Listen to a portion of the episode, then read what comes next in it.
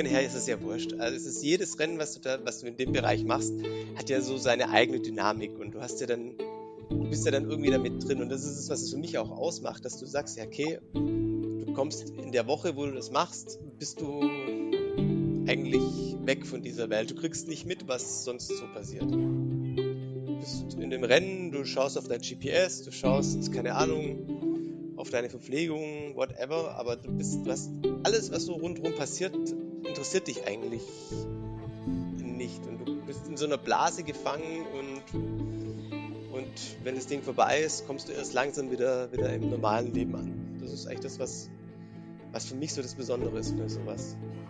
Wow.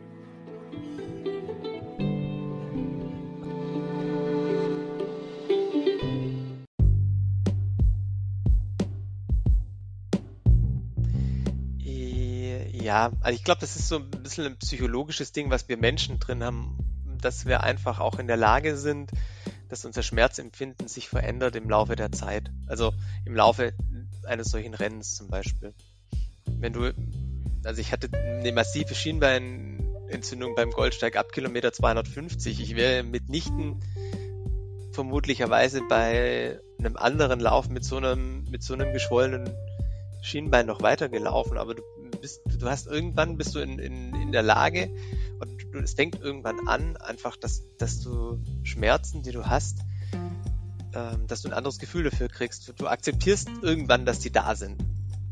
Und du akzeptierst auch oder du merkst auch irgendwann, das ist der Punkt, ist dann erreicht, dass die Schmerzen irgendwann auch nicht mehr schlimmer werden, als sie sind. Und das, du kommst dem Ziel immer näher und wenn du dann sagst, ja, okay, gut, das klingt jetzt vielleicht blöd, jetzt sind es nur noch 200 Kilometer bis ins Ziel, ähm, das ist eine weite Strecke, aber wenn du schon 400 hinter dir hast, dann sind die 200 im Kopf schon relativ nah am Ziel dran, dann sagst du, okay, wenn mir jetzt der Fuß ein bisschen wehtut, ähm, höre ich jetzt auch nicht mehr auf und läufst einen Tag weiter, bist du, bist du wieder 100 Kilometer näher dran. Das ist, glaube ich, einfach eine psychische Sache, wo unser Körper einfach in der Lage ist oder unser Kopf einfach in der Lage ist, irgendwann Schmerzempfinden auf ein gewisses Maß runterzudrosseln. Ja, Thorsten, guten Morgen. Äh, guten Morgen, lieber Flo. Ähm, Schau mal auf die Uhr. ist es heute kein Morgenspaziergang? Ich Nein. weiß, irgendwas haben wir falsch gemacht. Äh, wir sind, nein, wenn wir es richtig gemacht haben, sind wir einfach später aufgestanden. Ähm, gut. Naja. An einem Mittwoch ähm, irgendwann am Nachmittag aufstehen, das fühlt sich dann aber auch nicht richtig an. Okay, Und wen hast du denn da mitgebracht? Wer läuft denn da links und rechts oder hinter dir, vor dir? Oh, das ist ein, das ist ein ganz, ähm, ähm, ich wollte schon sagen, alter Lauf bekannt, aber so alt ist er ja, ist der gute Herr noch nicht. ähm, es ist, ein, es ist ein, ein, ein, Läufer, den ich jetzt schon sehr, sehr lange kenne, mit dem ich auch schon viele, viele Stunden unterwegs verbracht habe. Das ist der liebe Andi. Hallo. Hallo Andi. Willkommen. Wir haben, wir haben das, äh, die Ehre schon mal gehabt vor hm, drei, vier Wochen. Da hatte der Andi Zeit für unseren Podcast, der Thorsten auch. Und ich war irgendwo im Urlaub und äh, Neuerdeutsch hat man da, also neuer, neuerdings hat man da kein Netz. Ich saß dann irgendwo neben der Disco. Das war der einzige Ort, wo man WLAN oder doch WLAN hatte. Und dann haben wir schon mal ein bisschen was aufgezeichnet. Das war schon mal cool. Kommt am Schluss. Und jetzt machen wir mal das lange Intro. Das heißt, ja, welches Thema fangen wir denn an? Mit welchem Thema fangen wir denn an? Warum Machen wir mal mit, mit dem Podcast-Thema. Also die, die Leute hören jetzt, haben zuerst mal gehört, äh, dass du irgendwas erzählst von einem Lauf nicht von dieser Welt. Was? Also es hat mich ja umgehauen, als ich das jetzt gerade nochmal gehört habe. Dich auch. Ja. Das ist ja kann, oder eigentlich müsste jetzt jeder Läufer da draußen versuchen, so einen Lauf mal zu machen. Was muss er denn machen, um so einen Lauf zu machen? Also äh, das ist ja ein gewisses Stadium, ne? Das, was du da erreichst, wenn du irgendwas irgendwie läufst, wahrscheinlich. Ne? Versuch's mal zu erklären. Ich bin einfach noch hin und weg von, von der Idee, dass das ein toller körperlicher Zustand oder geistiger Zustand einfach ist. Ja, ich glaube, da kommt vieles zusammen. Das ist auch gar nicht so einfach zu erklären. ich sag mal so, wenn du da hin willst oder wenn, wenn, wenn du dieses Gefühl selber haben willst, bist du ja ein Stück weit selber dafür verantwortlich. Das heißt, ähm, ja, du suchst dir, es, es muss ja auch nicht gleich ein Lauf sein, der jetzt irgendwie über, über sechs, sieben oder mehr Tage geht. Ich glaube, dass das Gefühl einfach auch aufkommt, wenn du einfach mal länger bei einem Event dabei bist, denn es ist auch vielleicht mal ein Etappenlauf über drei Tage ist oder so, wo jeden Tag eine Etappe läufst und du aber jeden Tag in dieser, in diesem, in diesem speziellen Umfeld einfach bist und aus dem nicht rauskommst.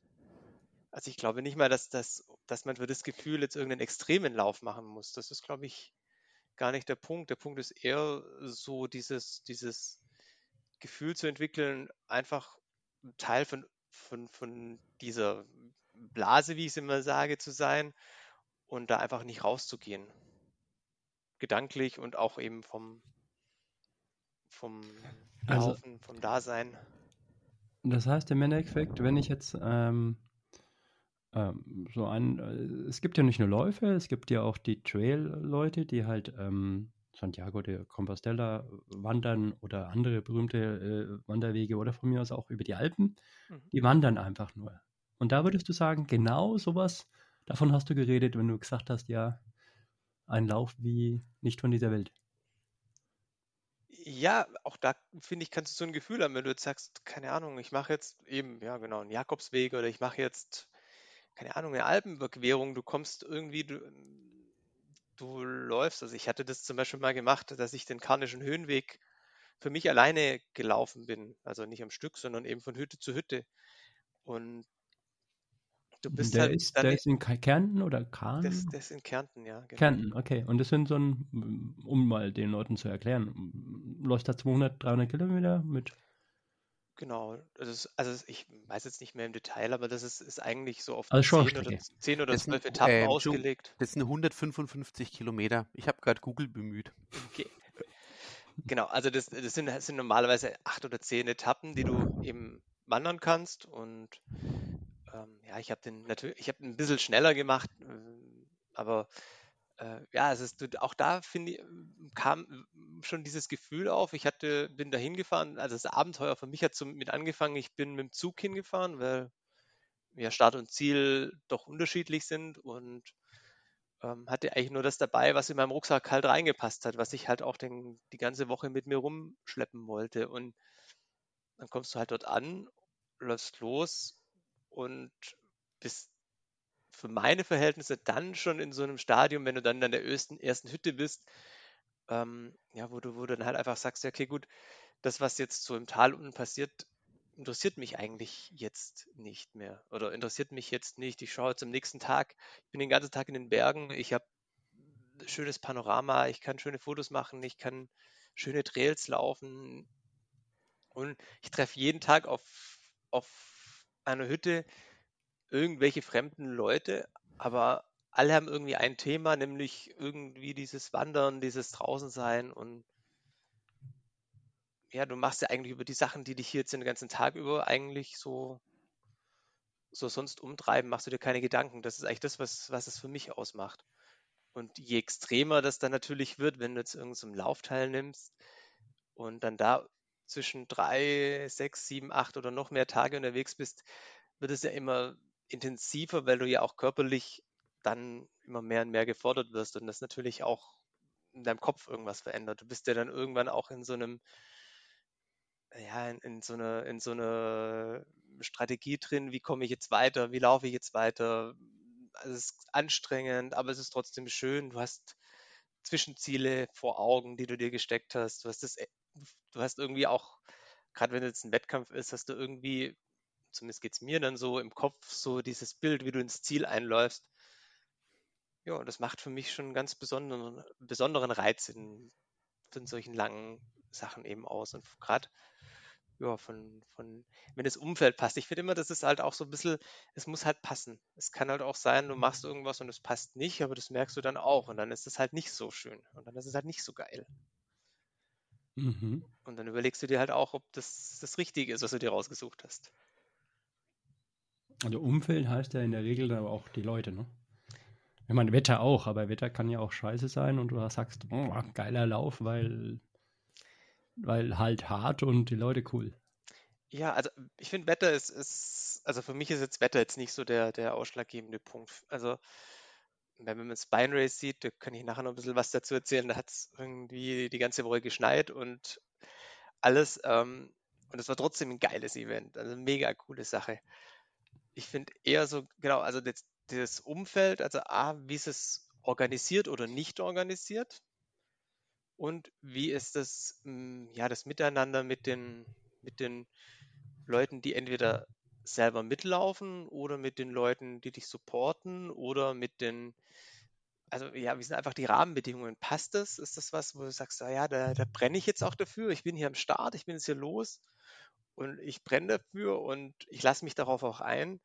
Oder du hast halt ein Event, was halt ich auch schon erlebt habe, wo du dann halt sagst, ja, okay, ich bin dabei, aber irgendwie ist es das halt nicht. Und dann ist es halt auch schwierig, in diese, in diese, in diesen Zustand zu kommen, dass du sagst, naja, das und hast den, dann, Spaß. hast du den dann zu Ende gebracht oder hast du dann gesagt, irgendwann einmal, das macht einfach keinen Spaß und ohne Spaß keine Motivation? Ja, also ich habe auch schon Sachen nicht zu Ende gebracht und ich habe auch schon Sachen, die, die keinen Spaß gemacht haben, zu Ende gebracht. Das ist. Also kam mal so, mal so. Das ist halt mal so, mal so, tatsächlich. Also ich, also ich bin ja schon jemand, der, der schon ziemlich hartnäckig ist und ich gebe auch nicht gleich auf. Aber äh, wenn ich merke, dass es was ist, wo ich mir selber keinen Gefallen tue, weil du strapazierst deinen Körper, das ist einfach so, es ist anstrengend, wenn du mehrere Tage intensiv Sport machst, du strapazierst deinen Körper und wenn du im Kopf einfach nicht das Bild hast, dass das jetzt für dich in irgendeiner Form einen Sinn ergibt, dann ist es ziemlich schwierig, das zu tun und dann ist es auch ziemlich ziemlich doof, dann weiterzumachen. Bin ich, ganz, ich, ich, bin nicht an der Stelle auch null schlecht, sondern du, weißt, ähm, Chapeau auch vor jedem, der da sagt, hey, er macht heute nicht weiter, weil es passt heute nicht irgendwie. Und deine Erklärung finde ich einfach so, so stimmig. Äh, wenn das Umfeld nicht passt, dann passt es auch für dein Bild und für dein Ziel und für deine Motivation nicht. Insofern hätte ich da, finde ich es nur gut, wenn du sagst, ja, habe ich auch schon gemacht. Ne, wir sollen ja nicht jemanden, ja nicht immer nur bis zum hundertprozentigen Ziel und man darf davor nicht aufhören, sondern man hat gewisse Ziele, aber manchmal ist das Ziel auch mal aufzugeben, sage ich jetzt einfach mal. Ne? Ja, ich glaube auch, dass einfach Ultraläufe tatsächlich auch keine Garantie für ein Finish sind. Also ich, ohne dass es jetzt arrogant klingt, aber es gibt einfach Streckenlängen, wo, wo ich sage, keine Ahnung, wenn du jetzt sagst, ich laufe flach einen Marathon, ähm, würde ich jetzt einfach mal behaupten, es ist einfach nur der Faktor Zeit, ähm, der, der nachher entscheidend ist. Aber irgendwie das Ding rumzubringen, wenn man sich jetzt nicht verletzt hat, ist, ist wäre jetzt für mich eine Sache, wo ich sagen würde, okay, gut, im Worst Case dauert es halt vier Stunden oder viereinhalb Stunden oder whatever, aber du kommst da durch. Aber es gibt halt einfach auch Distanzen, wo du irgendwann sagen musst, naja, also es gibt nicht komme, was wolle. Irgendwann ja. ist halt da, ko da, kommen wir, da kommen wir gleich nochmal zu. Also wirklich die ersten, die ersten paar Minuten waren mal wieder so äh, wirklich so Lust machen auf das, was du erklärt hast. Ne? ähm, das Schöne ist, du hast auch nicht davon erzählt jetzt, dass man jetzt so der Monster-Supersportler sein muss. Das ist natürlich schon schön für die Leute, ähm, für alle von uns, sondern dass man das eigentlich ja, wenn, wenn, man sich erinnert, man hat mal Urlaub gemacht und hat nicht nur sich äh, ja um die Kinder gekümmert, sondern auch mal um eine fünf Tage Streckenplanung. Da redest du eigentlich, wenn ein gewisser ja, Flow kommt, der berühmte Flow Flow, dann, dann läuft das und davon, das ist so die Grundlage dessen, was du, glaube ich, beschreibst. Aber jetzt interessiert es mich schon, weil jetzt bist du ja nicht nur ein, ja, jemand, der sich gerne in den Alpen äh, aufhält, sondern du machst das auch noch ja, sportlich einfach wahnsinnig. Also der Begriff Ultra, den würde ich sagen, für die Teile, die du gemacht hast, der passt schon gar nicht mehr. Also längerer Ultra oder wie nennt man dann das? Und wie hat das wiederum zu tun mit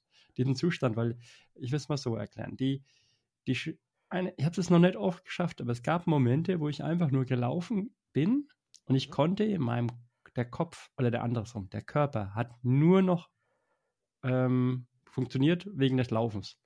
Und ich war im Kopf absolut leer. Das ist meine Beschreibung von dem, was du vorhin gemeint hast mit nicht von dieser Welt. Also ich, es war ein wunderschönes Gefühl. Einfach, es hat einfach irre Spaß gemacht zu laufen und du hast dann nichts gedacht. Mhm. Absolute Leere. Hat man das dann bei so einem Monster 3, 4, 5, 8 Tage Lauf? Oder kann man sich das gar nicht leisten, man muss die ganze Zeit auf die Karten schauen? Ich, das, ist, das ist eine Mischung, glaube ich, aus beidem. Das wechselt sich auch immer wieder ab. Es gibt ja nicht den einen Zustand, wenn du jetzt, also jetzt ist es egal, ob du jetzt zwei, drei oder sechs Tage unterwegs bist, du bist ja irgendwie, naja, du, du gehst ja immer, immer mal wieder so ein bisschen an dein, an dein Limit und dein Gefühls, also gefühlt an dein Limit, weil dein Gefühlszustand ändert sich ja regelmäßig. Also sagen wir so, die ganz normale Uhr, die halt tickt mit Tag und Nacht, die erlebst du ja, wenn du Tag und Nacht draußen bist, ja viel intensiver. Und ähm, also ich muss immer wieder feststellen, es gibt einfach verschiedene Zeiten, die es einem immer wieder schwer machen und es gibt einfach Zeiten, da läuft es einfach vom Gefühl her gut, weil du einfach der Körper so einen gewissen Rhythmus hat, den. Andi, den, jetzt raus mit der Sprache. Wann sind die Zeiten? Ich muss ich ganz genau aufschreiben. ich, kann, ich, kann, dir sagen, was mir am schwersten fällt, ist tatsächlich die Zeit zwischen morgens um vier und Sonnenaufgang. Das ist das, wo es draußen wirklich am kältesten ist und es ist da, wo die Nacht mir am meisten zu schaffen macht. Und das Schönste ist eigentlich tatsächlich dann, je nach Jahreszeit halt, wenn der Lauf ist, aber wenn du dann irgendwie um sechs oder um sieben einen Sonnenaufgang hast und du merkst so richtig, wie die Energie zurückkommt und du merkst auch so richtig, wie, auch, äh, auch wenn es nicht unbedingt warm wird, aber, aber das ist dann wie so ein, so ein Gefühl, ja, du hast jetzt wieder diese total schwere Zeit einfach überwunden und startest einen neuen Tag und hast dann auch irgendwie, ja, da, da merkst du auch, wie der Körper wieder aufwacht und aus diesem, aus diesem Tief, Tief rauskommt. Mhm. Jetzt musst du aber auch nochmal erklären. Ähm, andere Leute haben jetzt gedacht, als sie das angehört haben, okay, du machst dann 5, 6 Tageslauf. Das heißt, ähm, du startest um 11 und bist dann, wenn die Lifte schließen, um 4 wieder da, da haben, eine da haben in, in der Hütte. Mhm. Und jetzt hören sie irgendwas von, du läufst noch um 3 Uhr morgens. also es gibt verschiedene äh, Arten und du machst das zweite davon vor allem. Ne? Hm, ja, genau. Ah, also beides, gibt, ne? Genau, es gibt, also ich glaube, man muss, muss einfach unterteilen zwischen, zwischen, was ist denn ein Etappenlauf, also ein Etappenlauf, der eine feste Startzeit hat und jeden Tag ein Ziel und dann eben verschiedene Etappen, wie zum Beispiel so ein Transalpinlauf. Das heißt, du startest jeden Morgen um sieben zum Beispiel und eben Zieleinlauf ist dann eben, nachdem du dann eine Strecke von 50, 40, 30 Kilometern hinter dir hast. Und das andere ist eben ein Non-Stop-Lauf. Das heißt, du hast zum Beispiel wie beim Goldsteig Ultra im Bayerischen Wald eben eine Strecke von 600 und noch was Kilometern. Mhm. Und Ihr habt die, richtig gehört, 600 irgendwas Kilometer. genau, und die musst du halt in 192 Stunden spätestens bewältigt haben und hast dann da eben so die Herausforderung, dass du dir deine Zeiten selber einteilst. Es gibt, kein, es gibt nur einen Start und es gibt ein Ende nach 600 und noch was Kilometern. Dazwischen gibt es fünf Verpflegungsstationen und alles, was du dazwischen machst, ist deine eigene Sache und ist auch dein eigener Rhythmus, den du dann da eben finden musst. Und, und die halt Verpflegungsstationen halt, sind eigentlich Checkpoints, oder? Oder? Genau. Das sind große, ja. große Checkpoints, also große in Anführungszeichen Checkpoints, wo du halt zumindest ein Dach über dem Kopf hast. Weil du wirst in der Zwischenzeit schon mal zum Aldi oder Lidl gehen und irgendwas kaufen, oder? Weil du schleppst dich ja nicht alles mit. Ja, ich muss dazu sagen, ich habe mich beim Goldsteig ist es erlaubt, dass man sich in einen Support mitnimmt und das habe ich auch gemacht und ich wurde da quasi supportet. Das heißt, ich habe mich genau. da so alle 30, 40 Kilometer ja. Dann okay. tatsächlich von einem Supporter dann ja. hier eben auch Essen und Trinken und so weiter äh, mir geben lassen. Was auch ganz angenehm ist, weil dann hast du natürlich in der Einteilung bist du dann natürlich ziemlich flexibel, beziehungsweise du kannst viel besser planen. Also ich habe das, bin da mit der Thorsten immer planen, da denke ich immer, wow, ja, der macht das in Perfektion, der kennt jeden, jeden Höhenmeter auf der ganzen Strecke in- und auswendig. Ähm, wenn ich sowas plane, dann ist es zwar in der Regel immer so ein bisschen lapidarer, also ich weiß grob, wie weit es ist und ich weiß grob, wie viel Höhenmeter das hat, wo die Anstiege kommen, meistens nicht so sehr. Und ähm, ja, aber bei dem Goldsteig, weil das war für mich, also mit 600, über 600 Kilometern, was, wo ich unbedingt schaffen wollte, habe ich wirklich auch viel geplant und habe auch wirklich jeden, jeden Supportplatz geplant. Und das ging auch, muss man sagen, relativ gut aus oder das ging relativ gut auf und wir mussten wenig unterwegs improvisieren. Also ich sag mal, da ist eine gute Planung schon Gold wert. Ähm, ich habe da auch andere Läufer schon gesehen, die dann äh, eben halt nichts vorgeplant hatten und das Ganze dann da ziemlich chaotisch ist, weil gerade wenn du so lange läufst, und das ist vielleicht auch so ein Punkt, wenn du so einen Non-Stop-Lauf machst, schläfst du automatisch relativ wenig. Also das Schlafen reduziert sich da wirklich auf zwei bis drei Stunden pro Nacht, wenn überhaupt. Und du bist irgendwann einfach nicht in der Lage, noch nebenher was zu organisieren. Das wird einfach, am Anfang geht es noch, aber irgendwann wird es schwierig. Du hast dann auch keine Lust, mit, weil du, keine Ahnung, mit dem Handy groß zu filmen. Du hast auch keinen Bock, tausend Bilder zu machen. Du hast aber auch keine Lust, jetzt noch irgendwo rumzutelefonieren, ob dir jetzt irgendjemand noch irgendwo, irgendwo hin was bringen kann, wenn du jetzt gerade selber nicht genau weißt, ob du jetzt hier oder dort bist. Also. Darf ich ja. dich dazu äh, als Technik-Nerd fragen? Äh, A, welche Uhr? Ähm, ich Hattest du oder hast du? Genau. Die Sunto 9. Okay, ja. also Navigation ist da eher so lala, ne?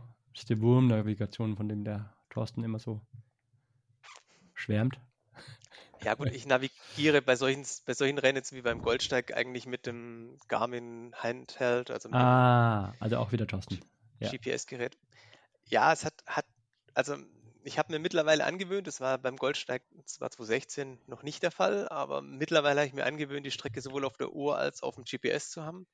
Das hat so ein bisschen den, den Vorteil, du siehst auf der Uhr relativ schnell, wenn irgendwelche Abbiegungen kommen, aber du siehst halt jetzt dann nicht wie, ne? Genau, ja. nicht genau wie. Und ich habe halt beim GPS, beim, Handge oder beim Handheld halt das, den Vorteil, ich kann die Batterien einfach wechseln. Das heißt, bei so einem langen Lauf hast du halt nicht immer die Möglichkeit, noch eine Powerbank mitzuschleppen und noch dies und das und jenes. Und, ja klar, aber nach sechs, oder gebe ich dir auch recht, nach sechs Tagen wird auch mein Handy irgendwann mal nichts mehr machen, gar nichts mehr, egal wie viel Powerbanks ich dabei habe. Genau, und, und Zumal eh, du hast auch das Thema, also auch beim Goldsteig, ich habe ja hm, versucht, meine Punkte, wo ich geschlafen habe, halt immer auf irgendwelche Hotels oder so zu legen, die halt auf der Strecke lagen. Aber selbst da, du bist so gefangen, du kommst dort rein. Ich habe mir so ein bisschen einen Plan gemacht, wie ich denn vorgehen will, oder was ich mir auch aufgeschrieben habe, äh, wie ich denn vorgehen will, wenn ich reinkomme. Und du musst wirklich ziemlich krass nachdenken, was du jetzt wo angeschlossen hast und was, wenn du dann drei Stunden später so aufstehst und immer noch so total daumelig bist, musst du das ganze Zeug ja wieder schnappen und es muss ja danach auch wieder funktionieren.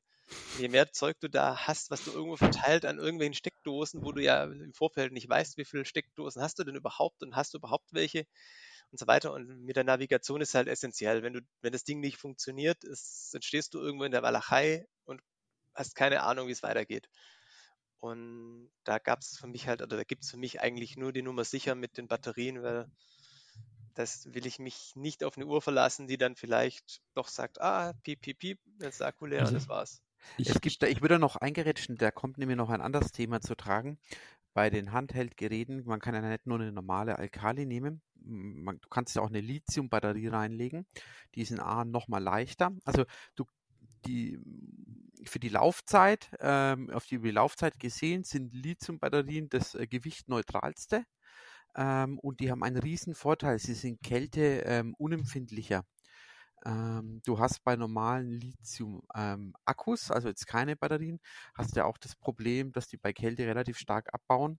Das heißt, ähm, gerade wenn du durch, durch, die Nacht läufst und jetzt das Netz irgendwo im Süden ist, dann hättest du das Problem, ähm, dass wenn jetzt du jetzt eine Garmin-Uhr hast mit einer Karte, ähm, salopp gesagt, ähm, dann müsstest du dir alle paar Stunden Gedanken machen, wo du das Ding hinhängst an eine Powerbank und so viele Powerbanks willst du nicht mitschleppen. Ja, ja, aber das ist ja auch der Grund, wird uns der Andi, glaub, also hat er jetzt gerade schon bestätigt, die neueste Garmin ist ja die Garmin Endurance.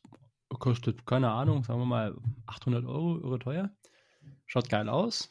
Haben alle coolen mm, Ultraläufer momentan äh, an den, ähm, am Handgelenk und hat keine richtige Navigation, hat nur eine Wurmnavigation. Das muss daran liegen. Wirklich. Weil die hat Power ohne Ende ne? und äh, verliert kaum an Kraft, aber bei so richtig langen Laufen hast du anscheinend ein zweites System und dann passt so eine Uhr. Also ich muss ganz ehrlich sagen, ich bin ja auch wirklich kein so ein Technikfreak, was das Ganze angeht. Was, was mich immer dazu bewogen hat, eine neue Uhr zu kaufen, ist tatsächlich die Laufzeit. Die und der Thorsten. ja, nee, aber das unter 9 weiß ich schon beim Thorsten, ist schon gut. Genau, also für mich ist einfach bei der Uhr, es ist halt schön, wenn, wenn die relativ lang hält, aber es ist für mich nicht essentiell. Also wenn die Uhr abkackt, dann ist das halt so. Mhm. Dann ist es zwar schade, weil dann mein Lauf nicht mehr aufgezeichnet ist, aber, aber es ist halt dann nicht. Dann weißt du ja gar nicht mehr, wie spät es ist. Das ist natürlich das andere Problem. Aber gut, das Garmin-Gerät zeigt die Uhrzeit auch an. Ich kann dich beruhigen. Und die bayerische Kur äh, Kirchturmuhr auch. Definitiv. So, bayerische Kirchturmuhren. Wie viel hast du denn in England gesehen? Und was war denn da für ein Lauf? Das habe ich immer noch nicht verstanden. Also, Spine Race verstehe ich, hast du auch das letzte Mal beim Podcast schon erklärt. Und die coole Geschichte mit dem einen Typen, der ins Moor gefallen ist. Mhm. Jetzt bist du ja nochmal hingefahren im Sommer. Jo. Ist da das Moor noch cooler? Ja, nein, ich dachte, das ist noch cooler, aber musste dann eigentlich erkennen, dass der Lauf eher zu der Kategorie gehört, die wir gerade am Anfang erzählt haben. Ach, scheiße. Wo einfach genau. dieses geile Gefühl für mich nicht aufgekommen ist. Das, du, das ist aber eine persönliche Einschätzung. Also ich fand, ich bin, fand es total cool, äh, fand es schön, diese erste Etappe, die ich da gelaufen bin, die war auch richtig, richtig schwierig. Aber für mich hat das Gefühl bei dem Lauf einfach nicht gepasst, muss ich ganz ehrlich sagen. Okay. Also, und das war aber schon der mit den, nee, waren das 280 Meilen? Nein. Ähm, das waren in Circa. Summe, ja, das passt schon. Das kommt, glaube ich, schon hin. Also, und so viel bist du auch gelaufen? Nein. Nein. Nein, ich habe einfach, also ich hab, muss sagen, ich bin nach der ersten Etappe schon raus, weil ich, okay. ähm, ja, weil ich einfach, also es ist jetzt blöd, also ich habe auch dazu auf, auf Instagram ja. und Facebook relativ viel geschrieben, was mir vielleicht der eine oder andere ankreidet, aber für mich war es tatsächlich so, dass mir schon beim Briefing irgendwie so die Stimmung missfallen hat. Also es war einfach für mich so unpersönlich und es war einfach so, ja, es war einfach nicht das, was ich erwartet habe oder nicht das, was, was, ich, was mir Spaß gemacht hat. An der Stelle dein, dein ähm, ja, ein Zweifel noch ein bisschen ähm, entgegenwirken. Also ich finde es gar nicht schlimm, dass du da irgendwas abgebrochen hast. Also erstens mal, wenn du, ich bin jetzt gerade auf deiner DOV-Seite ähm, mhm. und mein Scrollrad reicht gar nicht. Ja. und das Problem ist, bei mir würden da Sachen dann drinstehen von 50, 100 oder irgendwas Kilometer und bei dir stehen halt wahnwitzige Kilometerangaben und das brauche ich jetzt gar nicht vorlesen. Das sind einfach wahnwitzig. Also, äh, wenn man abbrechen darf, dann vor allem auch du und jeder andere darf auch abbrechen, wenn es ihm einfach keinen Spaß mehr macht. Finde ich aber das Coolste. Finde ich viel cooler, als dann zu sagen, ich finde es ich geil, wenn man es durchhält, aber dann muss man auch Spaß haben dabei. Ja. ja? Das, ist, das ist ja das, um was es geht. Ja, also ich finde, find, find, das ist das Wichtigste, weil es ist ganz ehrlich, es ist mein Hobby. Ich verdiene mit dem kein Geld, ich zahle viel dafür. Ich investiere viel Zeit ins Training, ich investiere viel Zeit in die Wettkämpfe mit Hinreisen, Herreisen und so weiter und so fort. Und dann muss es halt einfach tatsächlich Spaß machen. Dass natürlich ein Lauf über 600, 500, 400, 300, 200 Kilometer nicht vom ersten Kilometer bis zum letzten ein absolutes Runners High ist, das ist schon klar. Aber ähm, der, das generelle Gefühl muss da sein. Das ist für mich wirklich, wirklich wichtig. Also wenn ich jetzt sage, okay, gut, mal, keine Ahnung, ich laufe einen Trail mit, mit 60 Kilometern, dann ist, ist, ist schon klar, mal gut, wenn der Lauf jetzt auch kacke ist, wenn ich mir jetzt nie irgendwie das Bein gebrochen habe, ich ziehe das schon durch. Das ist ja eine überschaubare Länge, aber wenn du irgendwie wirklich tatsächlich sagst, ja, ich mache jetzt hier so eine Reise über, über sechs Tage oder über das, was ich jetzt neu vorhabe, über noch mehrere Tage, dann. Aber ah, was ist halt neu? Ist das Oslo? Nee, das ist was anderes. Ja, ich habe mich jetzt nur dazu entschieden, es gibt ja wohl nächstes Jahr wieder einen Transeuropa-Lauf und Ich würde gerne, da gibt es verschiedene Etappeneinteilungen, die erste Etappe äh, von Tallinn bis Berlin mit 1600 Kilometer in 23 Tagen machen. Oh, ah, Moment. Das heißt, andere laufen noch weiter? Andere laufen noch weiter, das sind glaube ich dann bis Lissabon 4600 Kilometer oder so. Aber da reicht leider okay. Gottes mein Urlaub nicht. Ja, und die, die heißen dann Deichmann, ne? okay, ja, gut. Also, von Tallinn nach, nach Berlin. Mhm. Gibt es da überhaupt einen Höhenmeter drin? Ich glaube, da gibt es mehrere Höhenmeter drin, aber das ist kein Traillauf. Es sind nicht so viele, nein. Aber es ist, es ist, es ist halt ein typischer Etappenlauf. Also das ist jeden Tag ein Start, dann läufst du 80, 70, 60, 90 Kilometer und dann ist halt wieder ein Ziel und dann übernachtest du wieder und dann startest du am nächsten Tag wieder neu. Genau. Genau. Also halt kein neuen Stoplauf, aber halt eine Herausforderung der anderen Art. Habe ich mir ja, jetzt einfach so überlegt. 1600 Kilometer in zwei Wochen ist eine Sache. Oder? Nehme ich an. Ungefähr. Also das, wie gesagt, ich weiß es nicht, wie es ist, aber ich hoffe, es wird geil. Und Thorsten? Äh, ich ich laufe da nicht mit. Na, ich weiß. ich, ich hoffe, du nimmst es mir nicht übel. Mit welchen Schuhen wirst du das laufen? ja, das ist, das ist noch gar nicht sicher. Da habe ich mich mit dem Thorsten gerade schon ausgetauscht dazu. Es steht noch nicht fest. Also ich muss ganz ehrlich sagen, ich habe das Thema, da ich die letzten Jahre eigentlich wirklich viel auf Trails gemacht habe, habe ich eigentlich fast immer Trailschuhe und müsste mir jetzt doch tatsächlich mal wieder über vielleicht noch ein paar andere Treter Gedanken machen. Ja, aber bei 1600 äh, Kilometer brauchst du, sagen wir mal, drei Schuhe. Ja, ich denke, vielleicht also sogar, sogar vier, vier oder drei fünf Paar. Ganz, wenig. ganz praktisch, ja.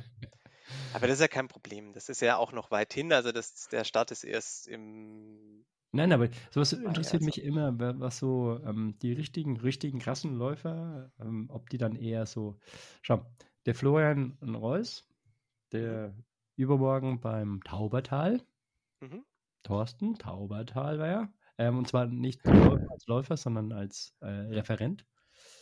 Der war bei uns beim Podcast und der hat mit meiner Schuhfrage auch wenig anfangen können. Der hat halt ein paar Schuhe Nein, nein, ein, ein, paar Lieblingsschuhe. Und das ist seine absolut Lieblingsschuhe. Und die läuft er halt. Und das jo. sind jetzt nicht unbedingt die bekanntesten, sage ich jetzt mal so. Und das ist einer der Überläufe, wie, wie du ja weißt. Und mhm. ich denke, so wirst du auch sein, oder? Also, die, du sagst jetzt, ja, mal gucken, was das halt sein wird, ne? Also. Ja, also ich muss ganz ehrlich sagen, ich laufe, also ich habe schon viele Laufschuhe gelaufen in meinem Leben und habe auch schon viele dieser Schuhe, die ich gekauft habe, danach entweder so weitergegeben oder ähm, sie stehen immer noch rum. Ähm, das ist bei mir, glaube ich, auch gar nicht so einfach. Also ich bin, bin da ja, auch. Andersrum. Worauf kann denn dir bei einem guten Schuh, jetzt lass das Straßen mal wieder aus die Seite, weil das haben wir ja noch nicht so oft, aber Trails. Worauf kommt es dir an? Frage. Sind die direkten Schuhe für dich genau das Richtige? Oder brauchst du, weil du halt wahnwitzige Tagesziele äh, hast, also keine Ahnung, du hast halt weit über 100 Kilometer pro Tag, über fünf Tage, so nach dem Motto, ähm, mit, weiß nicht, 5000 Höhenmeter pro Tag jeweils. Ähm, worauf kommst du denn an? Ja, also was ich nicht mag, ist so klobige Dinge an den Füßen. Ah. Kein ja, Hoka-Liebhaber. Nee, definitiv nicht. Also ich, ich weiß nicht, man ist ja auch kein, kein Geheimnis. Also ich laufe relativ viel die Salomon Sense Ride. Am mhm, liebsten die mhm. alten Zweier, die sind. Also auf Deutsch direkte Schuhe. Ja, oder die Sense Pro. Und dann hast du aber auch ein, eher so einen Vorfußlauf. Mm, ja, also ich glaube, dass du, wenn du irgendwelche ähm, Trails mhm. runterläufst, mhm. vor allem wenn du sie runterläufst, dir fast mhm. nichts anderes übrig bleibt, als so zu laufen, weil sonst ja. kommst du das Ding ja nie runter. Es ergibt sich ja automatisch. Also auch wenn du, wenn du, wenn du jetzt mal auch mal schneller irgendwie was Steiniges hochläufst oder so, dann läufst du ja automatisch vor. Ich mhm. finde, ja, du kannst da gar nicht ist, anders laufen. Ich glaube, die Frage ist auch wirklich, äh, wahrscheinlich, du hast recht, auch mal interessant, dass wir es so, so prägnant mal runterbrechen. Ähm, es ist eigentlich vor allem auf der Straße interessant, wer welchen Laufstil hat. Und deswegen meine ich auch, dass die Ultras so unglaublich gut sind auf, auf Trails, weil da läuft sowieso alles irgendwie, da ist ja nichts grad. Ja? Mhm. Dann kommt es auf die Sprengung nicht an. Sowieso nicht. Also ich habe die Erfahrung gemacht, aber das, das ist halt so, so meine Art und Weise, wenn ich merke, dass der Schuh zu, zu starr ist oder zu nicht, nicht flexibel genug, dann knicke ich extrem gerne um. Oh. Das ist zum Beispiel so ein Punkt, der mich mega nervt.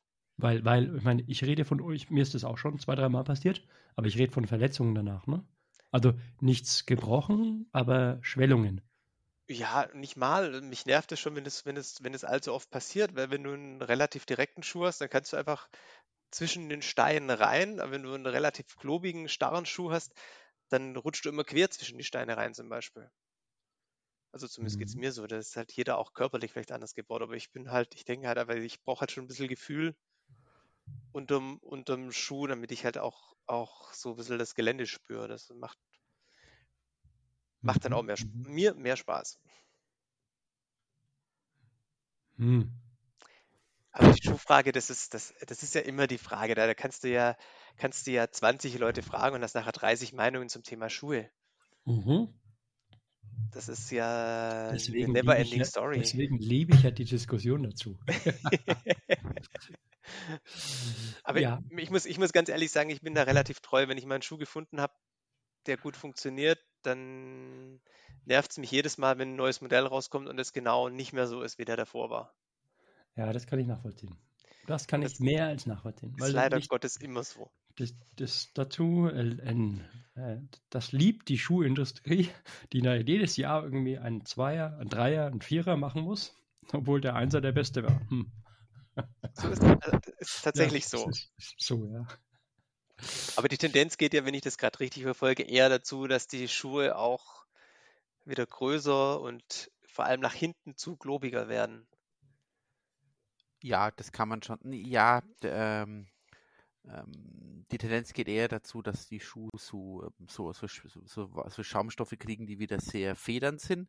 Ähm, das bedingt ein wenig einen dickeren Aufbau. Also ja, die Schuhe werden optisch klobiger, ohne dass sie wirklich schwerer werden. Mhm aber dieses eher etwas straffere Gefühl, also der Sense Ride, den bin ich ja auch gern gelaufen. Der ist kein harter Schuh, er ist nur straffer als das, was man momentan meistens zu kaufen kriegt. Mhm. Ähm, also das entspricht, also der Sense Ride entspricht momentan nicht dem, ähm, dem Status Quo. Ja, ich habe den Sense Ride, den Dreier dann danach gekauft das ist, glaube ich, die größte Gurke, die sie produziert haben. Also der geht überhaupt gar nicht. Der ist ja, glaube ich, der Vierer schon wieder besser, besser aber der Dreier ja. war absolut, war absolut, der war auch nicht lang da. Den gab es nicht lang. Leider Gottes habe ich genau ein Modell gekauft. Ja, behaltst du, die werden noch wertvoll. Mit Sicherheit. Ich habe sie heute erst gelaufen, also von dem her. Jetzt bin ich mal gespannt, was hast du noch so vor eigentlich in deinem Läuferleben? Also wertvoll sind ja Erfahrungen und ähm, ja, also ich, ich weiß von dir und ähm, Thorsten, dass ihr dieses Oslo-Ding vorhabt. Das kommt ja jetzt später noch im Podcast. Glaube ich jedenfalls. Dann weiß ich ähm, jetzt, dass du Europa ähm, durchqueren willst.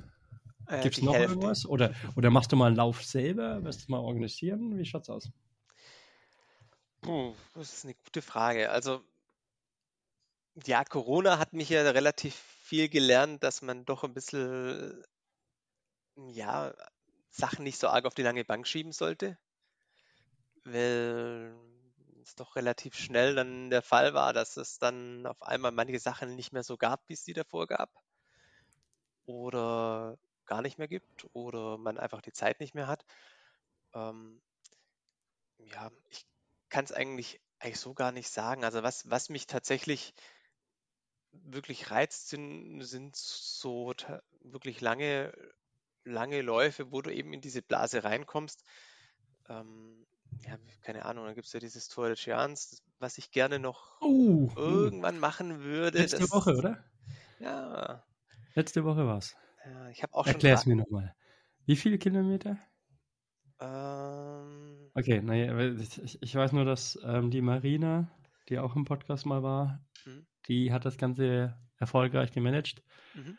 Und äh, ja, Marina ist, glaube ich, einer der krassesten Läuferin, die ich so kenne. Also die hat den, den deutschen Backyard ja gewonnen mit, weiß nicht, 400 Kilometern. 300, glaube ich, 370. Hm. Äh, puh, ja, und die, die hat es geschafft. Ist, glaube ich, fünfte oder sechste Frau geworden. Cool. Ja, auf der anderen Seite denke ich mir, was, es gibt noch fünf krassere Leute? Wahnsinn. Ja, also ich habe den schon lang, also das muss ich sagen, den habe ich wirklich, also den, die das 330, ja Ding, ja, genau. Die 330er Strecke habe ich wirklich schon, ich habe mich auch schon zweimal beworben. Das Blöde ist halt nur bei dieser Auslosung müsstest du dich eigentlich jährlich bewerben, weil du kriegst jährlich mehr Lose in den Topf. Okay. Und ähm, das habe ich halt leider nicht konsequent getan und von dem her ging es dann halt immer, das wurde ich nicht ausgelost. Ich werde es wieder probieren. Und, und, was ist mit dem Mont Blanc? UTMB? Mhm. Äh, ja, das ist so eine, das ist so, so, ein, so, eine, so eine Hassliebe, glaube ich. Ich weiß es nicht. Ich habe immer gesagt, ich will das nie machen, weil mir das einfach zu kommerziell ist. Weil das, das ist einfach, das sind so viele Leute, das ist ja diese ganze Ausloserei vor Punkte erlaufen und hin und her. Und das ist ja eigentlich auch. Ja, aber so weißt du was? Ähm, du, kennst du so viele Sachen schon, was du gelaufen bist? Ich finde, wenn es so was richtig kommerzielles, so mal richtig, und das wird ja in den nächsten Jahren, wenn du weißt, dass ähm, der Eigentümer von äh, von Ironman, ja, mit denen entweder haben die jetzt irgendein Band geschlossen oder die, die haben sich gekauft, keine Ahnung, die arbeiten jetzt zusammen. Mhm. Also dieses Ironman, die Marke, so wird auch UTMB ja weitergeführt, ne? Mit diesen mhm. Mini-UTMB, Satellite Races, wie auch immer. Das heißt, die Marke wird in fünf Jahren noch viel krasser sein. Mhm. Und das finde ich doch einfach mal gut. Muss ja. der, der Lauf nicht gut sein, aber wenn sowas mal richtig kommerziell ist, ja, dass du weiß nicht, wer kennt den UTMB? Ja, das kennen halt Läufer, also Ultraläufer. Frag doch mal von den 40.000 äh, Marathonläufer, ob die den UTMB kennen. Davon kennen wahrscheinlich nur 1000. Ja, das stimmt schon. Aber für mich war einfach dieses, dieses Prozedere. Also ich finde find ja, einfach. Für mich auch. Will ich gar nicht dagegen halten. Also ich, ich, find, ich finde einfach, einfach dieses Prozedere, mm, das heißt nerven. Ich habe es dann tatsächlich einmal probiert, mich zu bewerben. Das war dann in der Corona-Zeit, wo dann der Lauf eh nicht stattgefunden hat und ich hatte keinen Startplatz bekommen, das war dann okay. Was ich halt einfach finde, und das ist der Punkt, warum es für mich eigentlich raus ist, du musst das Jahr davor und vielleicht auch sogar noch das Jahr da davor komplett darauf ausrichten, weil du musst die richtigen Läufe finishen, mhm. um dass du genügend Punkte zusammenkriegst. Ich meine, gut, läufst du einen 100-Meiler, was ja den du ja eigentlich nur durch, in Anführungszeichen nur durchbringen musst und noch irgendwas anderes, ein bisschen längeres, dann hast du die Punkte zwar zusammen, aber du berichtest trotzdem eigentlich zwei Jahre nur dafür aus, dass du das Ding nachher laufen kannst. Und ja, ich sag mal so, wenn sich durch Zufall ergibt, dass die Läufe, die ich machen will, zufälligerweise auch die Punkte ergeben, die ich brauche, würde ich es vielleicht tatsächlich nochmal probieren. Aber ich würde nicht mein Laufjahr darauf ausrichten, dass ich UTMB-Punkte sammle und dann mich dort am Jahr drauf bewerben kann. Okay. Das wäre es mir nicht wert. Dann, dann noch die Frage, wir sind ja eigentlich bei dem Thema so Mehrtagesläufe. Mhm. Mich würde mal interessieren, was glaubst du denn, wie viele Leute machen denn das? Also, es ist ja, ich weiß nicht, es ist eine Nische von einer Nische. Ne? Das ist eine ganz geile Frage, weil wenn du, äh, wenn, wenn ich so jetzt mein Facebook durchscrolle, denke ich mir so, ja, jeder zweite. Aber ich weiß natürlich, dass es nur ein sehr also eingeschränktes Bild 40, 40 Millionen Leute einschließlich Kindern. Nein, ich habe keine Ahnung. Ich kann das überhaupt nicht einschätzen. Ich weiß nur, dass wenn du, wenn du, das ist ja wie mit allem. Wenn du jetzt äh, dir ein rotes Auto gekauft hast, dann siehst du lauter rote Autos auf der Straße. Und wenn du eben sowas machst, dann lernst du natürlich logischerweise auch nur Leute kennen, die sowas machen. Du lernst ja nicht irgendwelche Leute kennen, die sagen, ah cool, ähm, ich laufe am Wochenende einen Zehner.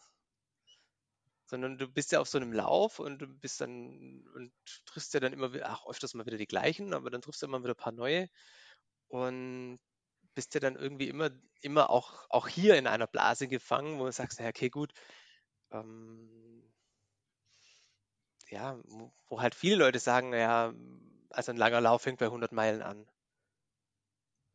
Und ja, irgendwann fängst du halt auch an, das zu glauben.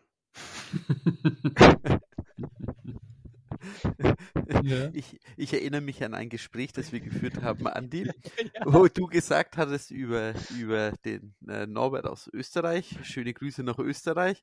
Ähm, ja, bei, ähm, bei so kurzen Strecken wie an den 100-Meiler, da hast du von der Geschwindigkeit keine Chance. Erst wenn es ein bisschen länger wird, ähm, ähm dann kannst du ihn dran kriegen. Ja, ja. Schöne Grüße an Österreich, genau. Wie habt ihr zwei euch eigentlich kennengelernt? Ja. Hatte, ihr wart zusammen auf einem 100-Meiler und der Thorsten ist schnell gestartet und du hast ihn dann bei, bei Meile 80 eingeholt. das wäre eine coole Story, aber so cool war es eigentlich nicht. Es war viel, eigentlich nur noch viel geiler. Also muss ich ganz ehrlich sagen. Ähm, der Thorsten ist mir ja, was das lange Laufen angeht, einiges voraus gewesen. Von dem her. Ähm, ja, also ich habe mich damals auf mein, auf mein Debüt für Biel, für den 100 mhm. Kilometer Lauf vorbereitet. Das war mein erster Haben wir ja gedacht, genau. Kilometerlauf ja. überhaupt. Und da habe ich ja den Thorsten dann in diesem Runners World Forum kennengelernt. Ach, ja, genau. Ich weiß nicht, ob viele mhm. noch wissen, was ein Forum ist, aber ist ja heute nicht mehr ganz so up to date, aber ja, und dann Forum ja ist das, wo man seinen C64 oder Amiga anwerfen muss, ne?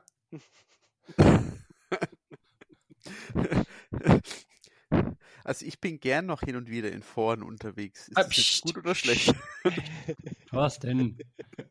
Nicht jetzt erzählen.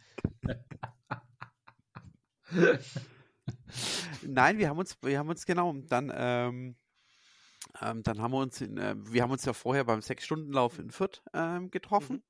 als Vorbereitungslauf auf Biel. Ähm, dann klar in Biel, da haben wir dann auch dies, ähm, äh, dieselbe Pension gehabt. Genau. Ähm, und ähm, dann haben wir uns halt immer wieder gegenseitig mal geschrieben, haben das so verfolgt. Und dann 2016 war es, genau. Mhm.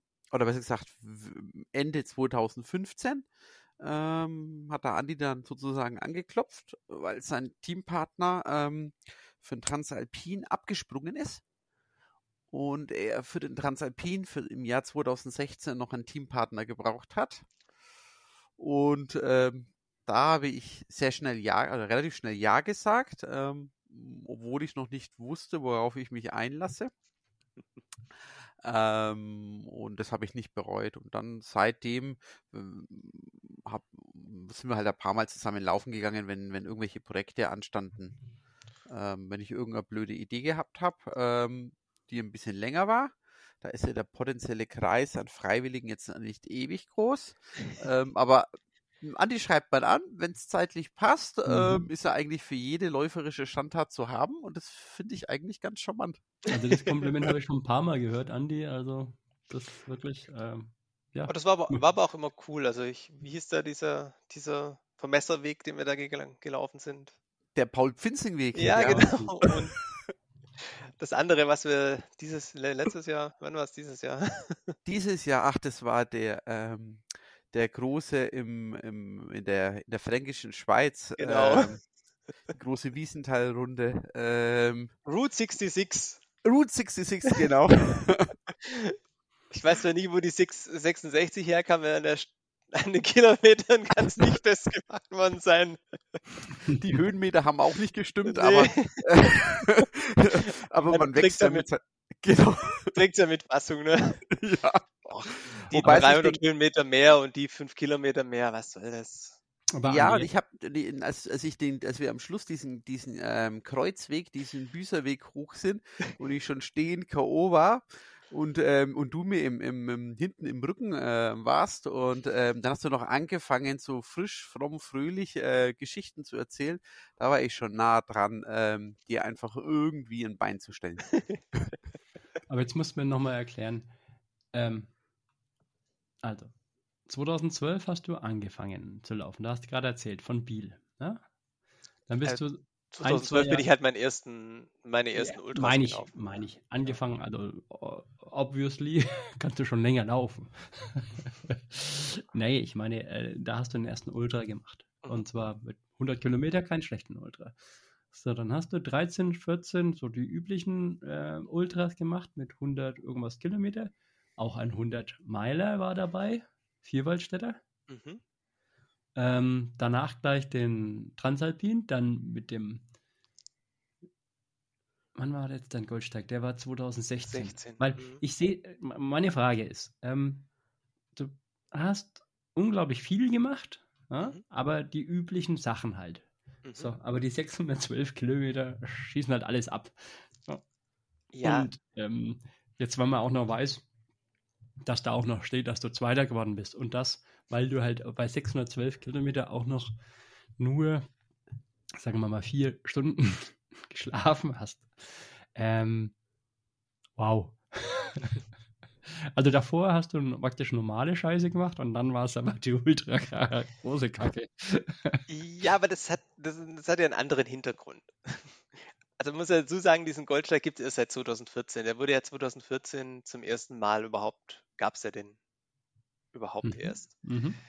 Das heißt also, bevor es diese kranke Scheiße überhaupt gibt. Blöde ähm, Frage, die Auszeichnung, also dass den Goldsteig, ähm, den Nein, Lauf oder die, den Lauf, die, okay. den Lauf, den Lauf genau, den Goldsteig gibt es mit Sicherheit schon viel, viel länger, aber diesen Goldsteiglauf mit den 600 Kilometern gibt es ja erst seit 2014. Und ich war dann tatsächlich 2015 angemeldet, musste aber leider Anfang 2015 an der Leiste operiert werden. Daher hat sich eben auch zwischen März, also der OP im März und dann dem Großglockner Ultra Trail eigentlich nicht so richtig viel getan, weil ich das ein bisschen auskurieren musste nach der Operation.